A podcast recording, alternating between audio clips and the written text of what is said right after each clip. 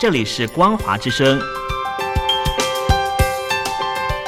听众朋友，从现在开始，请您一起来关心最近发生的新闻事件。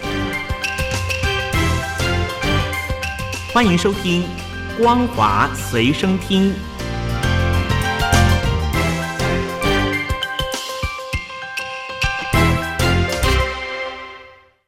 欢迎收听今天的《光华随身听》，我是兰玲。首先带您关心俄乌战争的最新情况。乌克兰总统泽伦斯基二十九号在电视谈话中强调，乌克兰军队将追着俄军直到边界，以夺回领土。俄军如果想活下来，最好趁现在逃回家。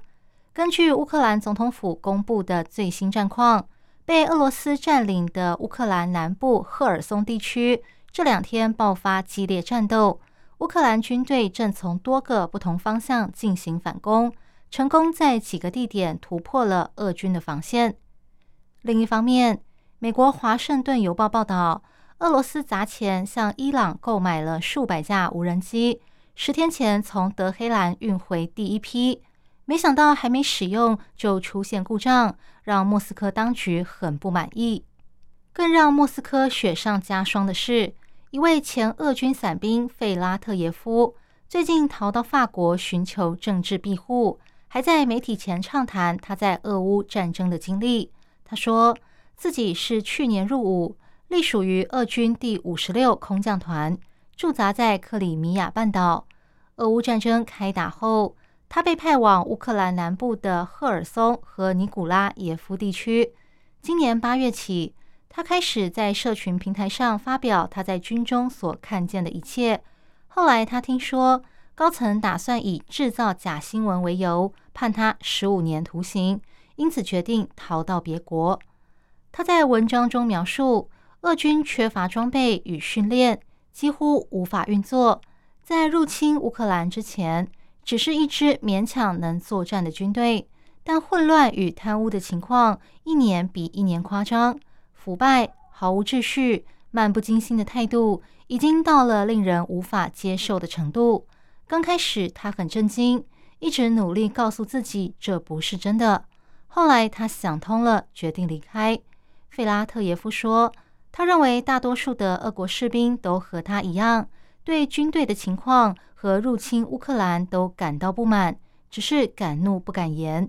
真正支持打仗的人大概只有百分之十。”俄罗斯媒体报道，推动苏联民主改革。结束与西方国家冷战的苏联末代领导人戈巴契夫，在三十号晚间在医院病逝，享其寿九十一岁。他将葬在莫斯科公墓，与一九九九年去世的妻子赖莎作伴。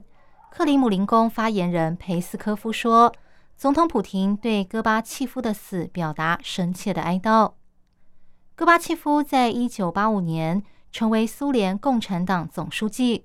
接着开始引进有限的政治和经济自由，希望提振苏联的经济。不过，要在这个人民只知道沙皇专制制度和共产党集权制度的国家，引进自由选举等一系列民主措施非常困难。在朝着自由市场经济发展的过程中，苏联陷入了经济衰退、物资短缺以及通货膨胀的窘境，最后改革失败。东欧国家纷纷宣布脱离苏联独立。苏联在一九九一年十二月二十五号宣布解体，戈巴契夫也辞去了苏联总统的职位，由叶尔钦担任俄罗斯的第一任总统。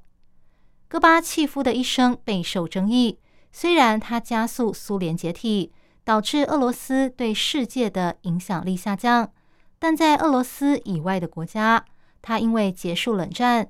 降低核子毁灭的威胁，促成德国统一，受到各国的赞美和歌颂，还曾经在一九九零年获得诺贝尔和平奖，被认为是二十世纪下半叶最重要的人物之一。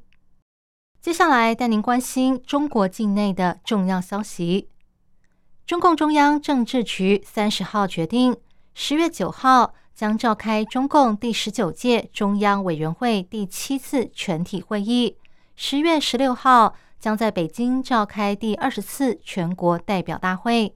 外国媒体认为，中共将在各界关注的二十大上揭开几个重大的谜底，包括习近平的地位是否会有变化，即将卸任中国国务院总理职位的李克强未来的动向，以及谁会取代他，还有像是高层领导人，例如人大常委会委员长栗战书、国务院副总理韩正，是否会按照七上八下的潜规则下台等等。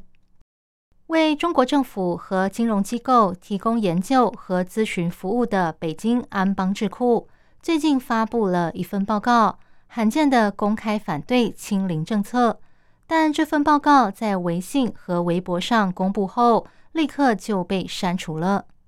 这份报告的标题是“中国是时候调整病毒防控政策了”，内容指出，过去经济强劲成长的中国。今年上半年的速度已经明显下降，甚至有失速的风险。最大的原因是受到疫情冲击。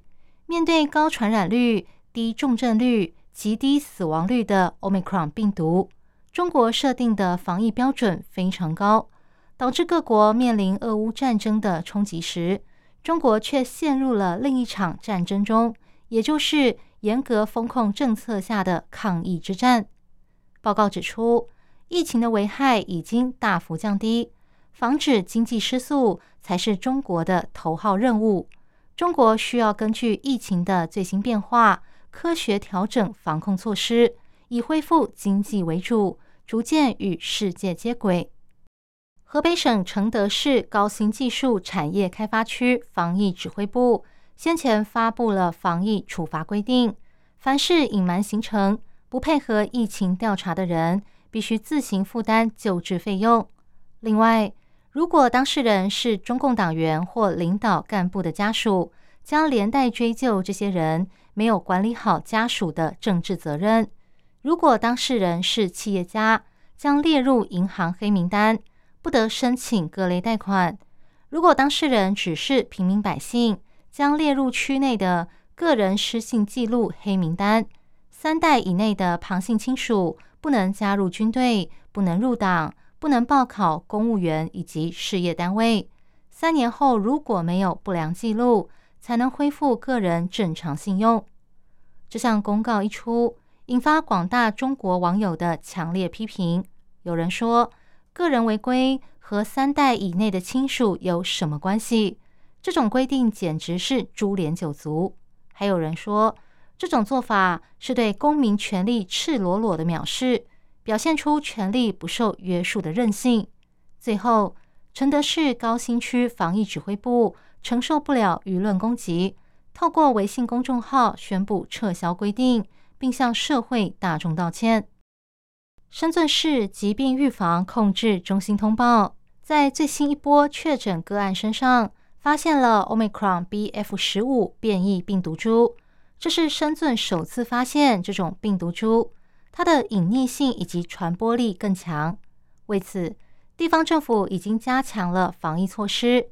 深圳市的罗湖、福田以及龙岗区，自二十九号开始强化社会面管控，暂停餐厅内用，所有的外卖和快递都必须采用无接触配送，居民必须四天做四次核酸检测。